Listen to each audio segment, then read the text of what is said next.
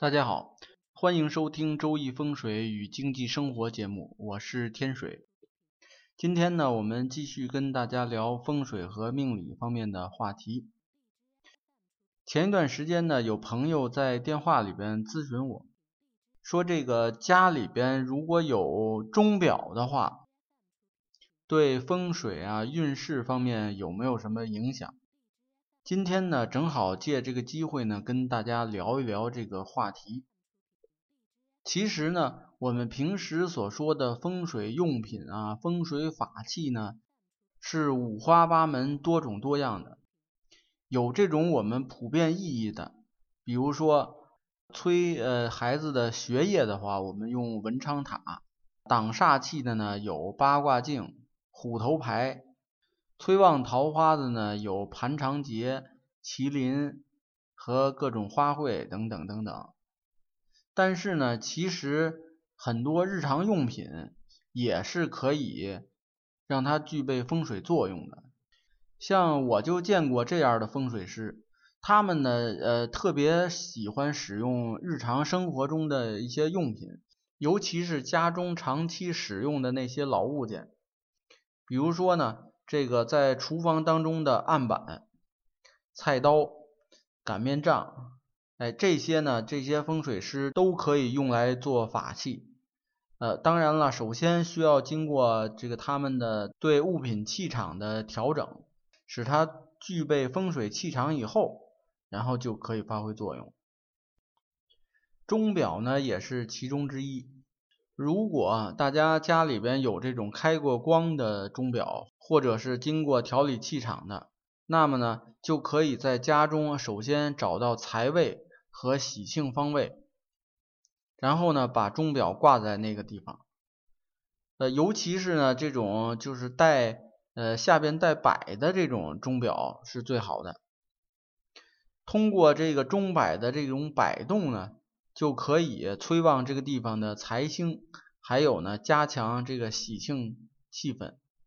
如果呢，家里边有遇到五黄星和二黑星这种煞星的话，就可以使用这种金属的钟对这个煞气进行化解。因为呢，这个五黄星和二黑星呢，它都属土，那么土生金，这里摆上金属的钟呢，就可以。对土气呢进行一个化泄的作用，所以就把这个五黄星和二黑星的这种煞气给泄掉了。当然了，也可以使用克的方法，就是利用木质的这种钟，因为木克土，哎，用这种原理就可以克制这部分煞气。什么时候用泄的方法？什么时候用克的方法？需要根据实际情况来判断。再有，咱们风水上有一种理论，就是说，呃，凡是运动当中的物体呢，都会对周围的磁场和气场呢产生影响。钟表上面呢有三个指针，这个不停的在这转，所以呢，它就能影响周围的气场和磁场。从形式风水的角度上来讲，那么有很多家庭呢会把这个钟呢挂在。